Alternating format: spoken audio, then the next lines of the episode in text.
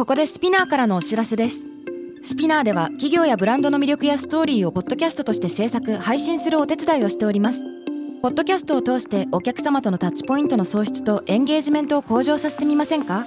お問い合わせは概要欄の URL かスピナー .com のスピナーブランデッドポッドキャストからお願いします。Spinner. Hey everyone, welcome to the club. I'm your boss Mila and Reiko このポッドキャストは私長谷川ミラと佐藤真国主玲子の二人でお送りするおしゃべりプログラム。デジタル音声コンテンツ配信サービス Spinner を通じてお届けしています。今世界で日本で起きていることをもとに同世代で共有したい情報や悩み私たちが感じる社会への違和感など Z 世代ならではの切り口でお話をしていきます番組のハッシュタグは、ハッシュタグ、東京ヤングボス、カタカナで、東京は伸ばし棒でお願いします。メッセージの宛先は概要欄にあるメッセージフォームのリンクからお願いします。さあ、レイコ、はい久しぶりだね。ね久しぶりあの、どこか行ってませんでした？マレーシアに行ってましたよもうインスタのストーリーがさ、楽しみで楽しみでずっとチェックしてたんだけど、もうなんかセレブバースって感じ。てかまあボスなんだけど、なんかバースがめちゃくちゃ、発音良くなるの？あまあ、ボスじゃない。バースで出てもうムンムン出ててどうだった？本当、うん。えでもマレーシア自体はもうめちゃくちゃ楽しくって、うん。仕事で行ったんだけど、うん。もうすごい大きなお仕事も決めてきましたよ。あえそれはさ前さヤングボスでピーしてたやつ？P してたやつが P になりました。あれさ P の回聞いた、うん、もうなんか自分で原宿歩いててもうこうってなって。P もっと入れた方が面白いね いやももうちょっとシェアして P, P 多くしたら面白いんだけどね。気になっちゃうからね。でもその P はもう少ししたら公開できるんですけど、まあ、でもすごい進んでてうんなんでこれから私は海外と行き来をすることに なるからちょっとこのポッドキャストどうやって収録しようかっていう話をさっきねあそう。話して。そんなにいなくなっちゃうの？うん。いいね。いいね。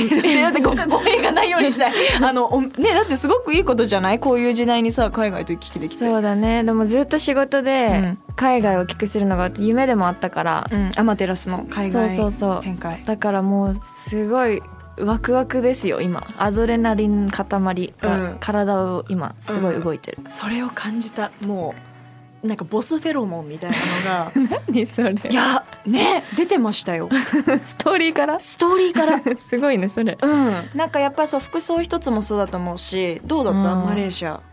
なんかね私は文化的な部分ですごい圧倒されたのが、みんな英語を喋れるのね、うんでマレーシア。アって多民族国家だから本当にマレー系とかインド系とか本当にいろんな中国系とかいろんな人種が一つの場所一つの国で共存して生きているっていうのがマレーシアなんだけど、だ。からなんかねあと親日なの。めちゃくちゃ。だから日本人ですっていうだけでもうウェルカムウェルカム日本人こんにちはみたいな感じでもうすごい温かくって、え。なんかまあ貧富の差も激しいところではあるけど東南アジアだから、うん。でもこんなにドライバーさん警備員から、まあ、空港の人とにかく誰に話しても英語が喋れるっていうことに私結構カルチャーショック受けてうん。同じアジア圏に住んでる身としてさ、うんうんまあでもそれをね日本にだからといって求めるものなのかなとは思ったけど、うん。どういう教育受けてるのとかもすごい結構聞いたりしたんだけど、え小さい時から話さないと出遅れる、世界に出遅れるっていう教育を受けてるから、ずっと英語話す勉強コミ話す英会話の方、うん。書く英語っていうよりも、を小さい時からずっとやってたってみんな言っててそれは学校外でやるの？みんなは。学校の中でもやるし外でも、まあ、街歩いてれば外国の人がいるから、なるほどね。そういう人と話さなきゃいけない環境に自分を置く置いてたって言ってた。みんなそんな感じなんだ。そへえやっぱ言語はちょっと今海外旅行も行ってないからさううん。忘れがちだったかもなんかそのどれだけ日本が喋れないかみたいな、いや私そうそう多分それもあってなんかもさらに圧倒されたんだけど、ずっと日本に2年間いて久しぶりに行ったから、しかもアジアでうん。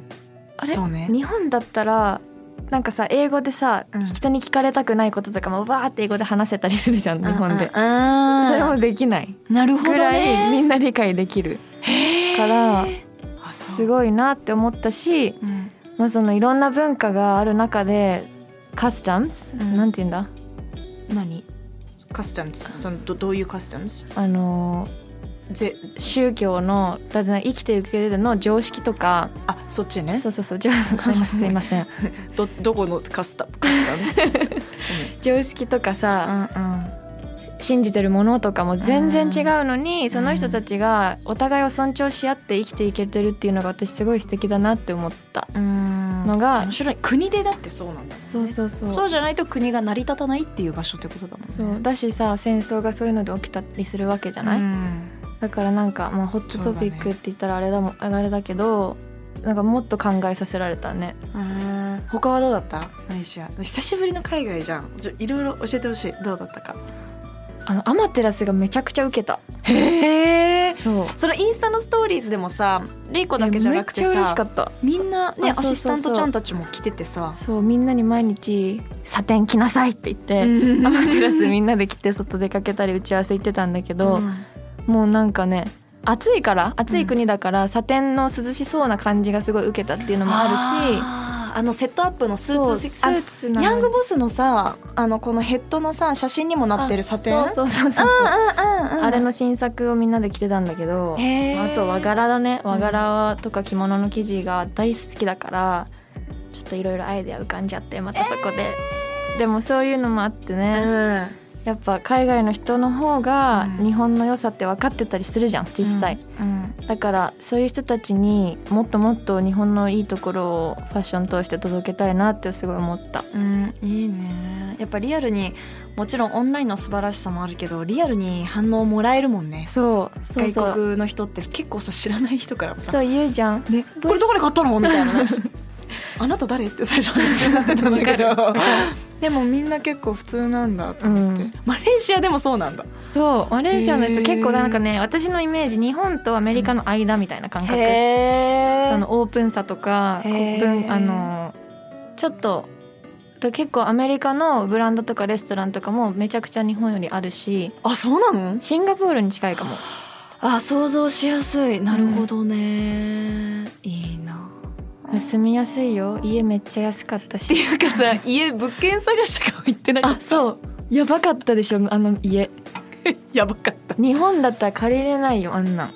えもうや安い。すごくねなんかハリウッドセレブが住んでそうな家そう。とかを見学してたのかな？見学。見学。見学。見学内見しに。内見。すいません、はい。内見。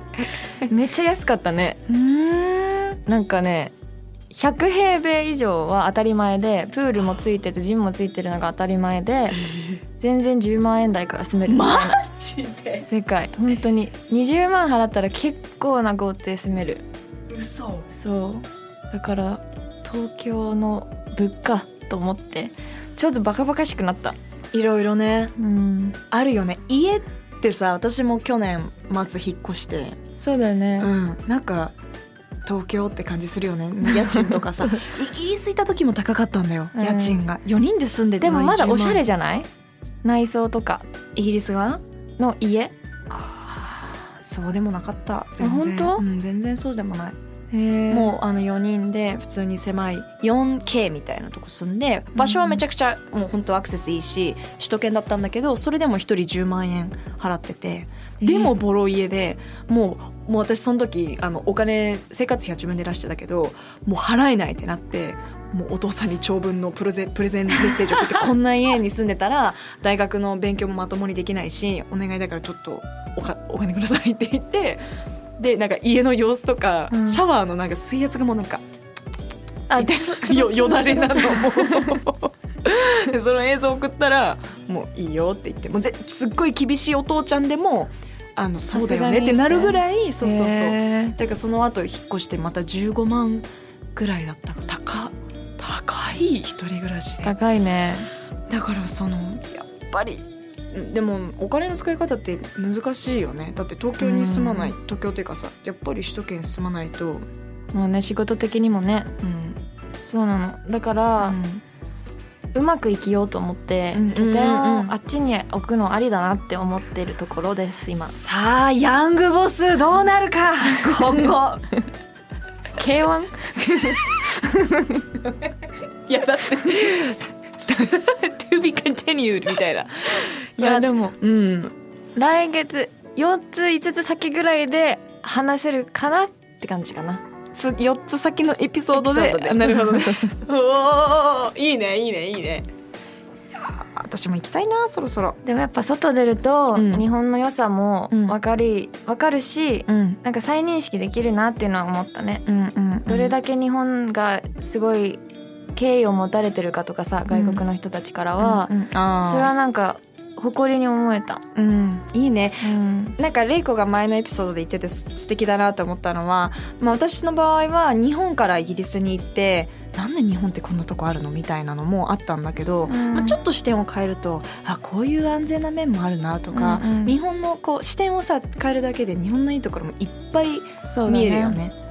まあ、悪いとこもあげれちゃうけどね。うん、どっちもねそれぞれの国がそういう両方あるからただうん。ちょっと日本って多分極端なんだよね、うん。すごくいいところと、ね。すっごく悪いところの差が他の国のギャップよりも多分あるからこんだけ批判されちゃうし自分も批判したくなるのかもって思いながらなんですけどうん、そんな海外に関してうん、あのメッセージも頂いただいてるので、はいはい。早速メッセージ答えて。多いよね海外に関するメッセージとか興味のある方がねうん。多いのかな。そうだね。東京ヤングボスでは、えー現在 Google フォームにて、えー皆様のメッセージを募集しております、えー皆さんにジャンルをね選んでいただいて恋愛セックスビジネスジェンダー社会問題などなど、まあ、項目があって、えー皆さんメッセージを送ってくださっております。ありがとうございますじゃあまずメッセージ一人目読んでいきます。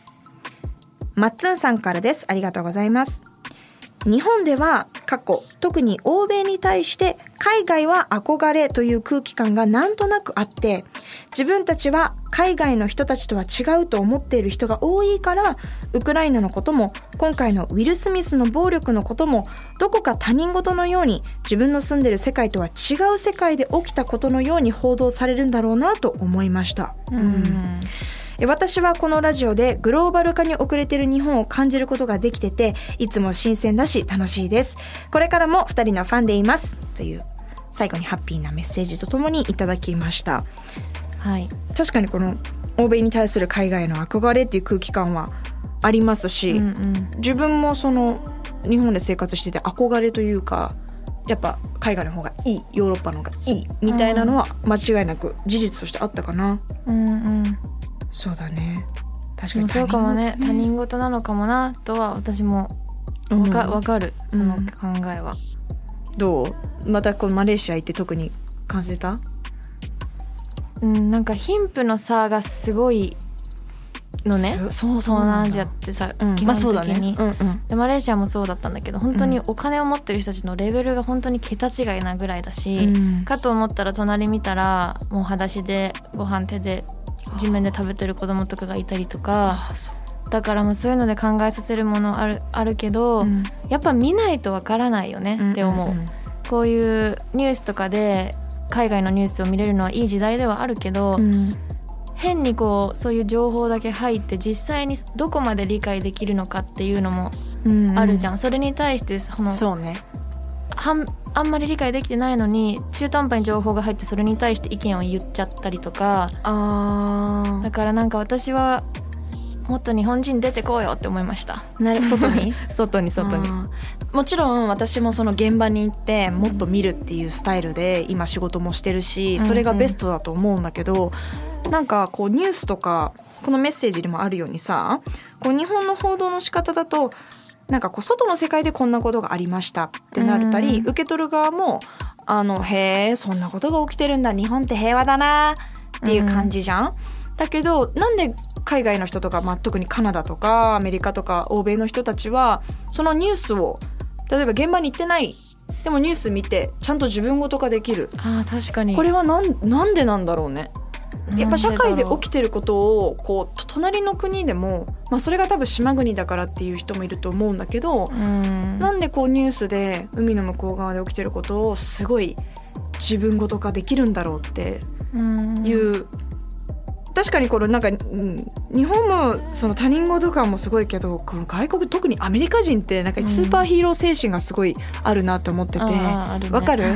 なんかこうもう全然知らない人のために立ち上がろうとか、うんなんていうのかなこうそういうスーパーヒーロー的うんなうん素晴らしい考え方だと思うんだけど。簡単に言っても街でさ歩いてても人助けっていうのはよく見るよね。うん。欧米だとうんうん。助けたいってよりかは多分、これなんか言い方悪くしたくないんだけど、助けてる自分ヒーロー。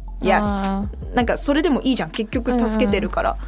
なんかそういう、まあね見て見ぬふりするよりはね。うん、そうそうそうなんかそれで結果的それが当たり前多分もう何も考えないで反射的にできたり、うんなんで社会問題をさああやって自分ごとにできんだろえ面白いなんでだろう、う。うん、で結構これ課題で私がいつも発信してることのやっぱりニュースを見てもともと自分ごとができる人もいると思うんだけど平均的になんか多いなと思ってて例えば今回のウクライナのことだとやっぱりこう陸でつながっているからどこか絶対に一言ではないのかな、でもアメリカも海渡ってるからなんだろうババイデンさんはああいう一言っぽい言い方をしてしまうのかな。でもみたいななんか結構うん。頭の中ずっと堂々巡りで、まあでも島国っていうのは絶対的にあるとは思そうね。うし島国であるからこそ島国だからっていうより島国だからこそ受ける教育とかもさ、入ってくる情報とかもおいこう育っていくうん。幼少期とか思春期とかの中で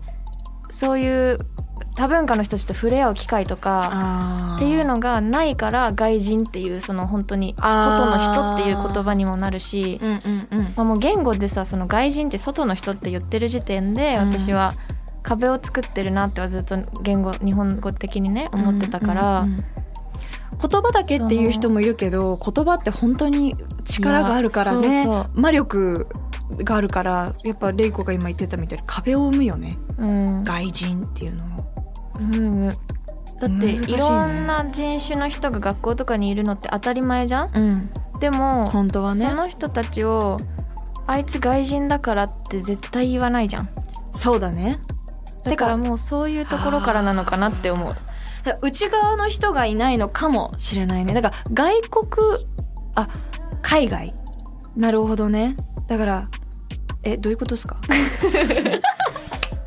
外の国と書いて外国だから、うん、も外う外の人と書いて外人だからもう。ちの人か外の人かみたいなことか、あるよね。だうちのお父ちゃんはよく「I'm a 外人」とかってめっちゃ言うもうなんかもう外人って言うならそうだよみたいなもうよそ者なりのうんうん。態度をしてやるぞみたいな人なんだけど、でもそれをその、えっと、同じ南アフリカ人の友達に説明した時に「まあ、it means aliens」って言ってたのね。だから、まあ、要は宇宙人とあの、ね。とか外来種とかそういうのと同等の意味だよって言った時に「はぁみたいなその友達も「なんてひどい。めちゃくちゃ差別用語じゃない」みたいな、うん。っていうのもなんかこれに関係するのかなと思ったりうんなんでだろうねでもこの間韓国の政治の大統領選があった時にすごく思ったのは、まあ、これはいろんな見方があると思うんだけど、まあ、ここでちょっと簡単に話すと。まあ、すっごくリベラル寄りの人とすっごく保守寄りの人が2人で戦ってたんだけどあの韓国政治ってまだ安定してないっていう理由もあって日本だとさこの人になってもこの人になってもあんまり変わんないじゃん、うんうん。そのすっごく大きくは。うん。でも韓国だと例えばそのリベラル寄りの今、えームン・ジェインさんがやってたから、まあ、BTS とか「パラサイト」とかこう外に出やすい作品エンターテインメントが羽ばたきやすかったって、まあ、諸説あるけど言われてるのね。リベラル寄りだったから、でそれまでは例えばあとはなんだっけ「愛の不時着」とか結構こううん。北朝鮮寄りのストーリーとかさ。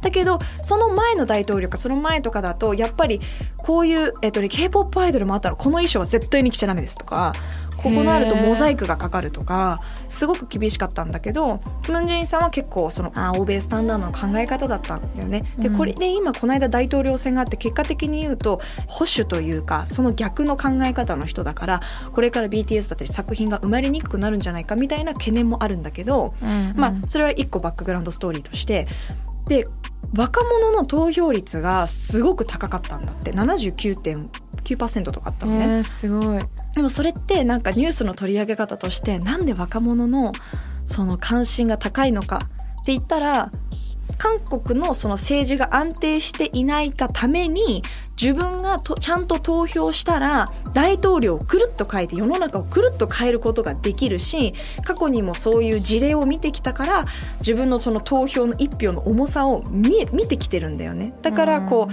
イコール政治も自分ごと化できるし、ニュースも自分ごと化できるし世の中で起きてることが自分の生活。例えばあとはね兵役に行くか行かないかとか女性だけ行かないのはずるいとか、うん。結構いろいろあって政治家も若者に向けた政策が当たり前のように上げるしみたいな。なこれはネガティブもあるんだよ、ね。韓国でまだ安定してないからこうなんだよっていう人もいるんだけど、うんうんうん。でもこのなんかその成功体験が特に日本ってないのかもっていうふうに思った、なるほどね。その政治を見てて別に自分が関心持ったところで。そうだね。若者の投票率は超低いもんね。低い低い低い。からもうちょっとそういう成功体験を、まあ、政治以外でうん。今の若い子たちに何でもいいと思うんだよね。ちょっとインスタでこういうこと言ったらバズってみたとか。あじゃあもっとこれを続けてみようとかさ、なんか自分がこういう、えーブランドを1個応援してたらそのブランドがすごくサステナブルでそれがもっと広がってうん。一つ貢献ができたとか、ちっちゃなことでいいと思うんだけど何か自分がちゃんと貢献できてるっていう体験をもっと私自身も含めてなんていうのか例えばだからアマテラスレイコを応援することで日本の文化がもっと海外に広がるよね。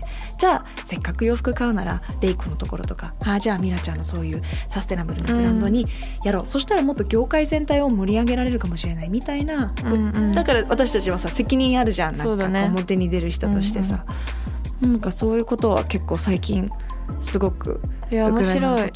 成功体験をね作っていくっていうのはすごいいいアドバイスだと思う。んうん。なんか若い子たちの意見もなんかううん。作っていきたい。このね今収録してるカフェとかもそうなんだけど、ね。もっとみんなの意見が大きい企業をはじめあの取り入れられてる変えられるうん。進んでるっていうのを見せられたら結果的にちゃんとこういうなんていうのかなまあこのねメッセージは報道っていう言い方だったけどうん。報道だってちゃんと私たち見る側がこの間ねなんかテレビの人も言っててやっぱり思ってたよりもちゃんと視聴者がウクライナに関して、えっと、興味というかそのは反応がいいんだって。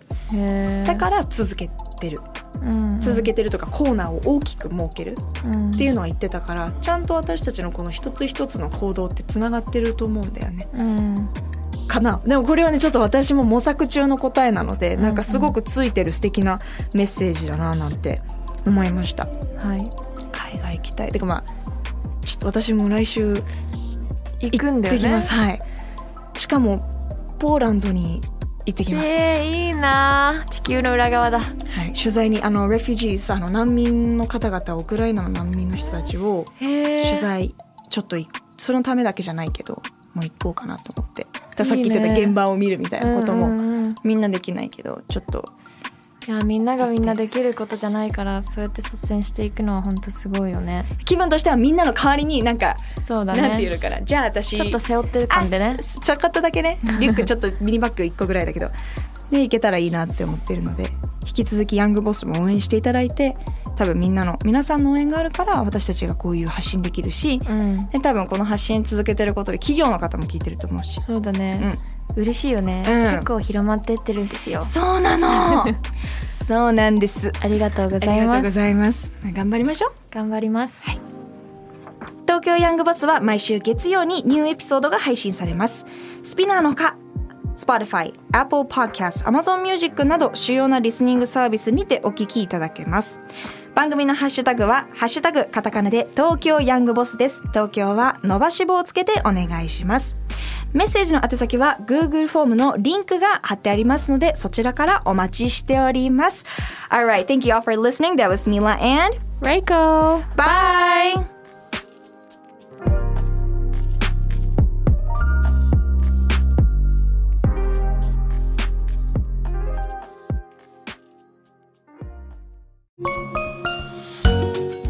キャリコン編集長通信仕事と人生の話をゆるゆるとパワードバイミモレ。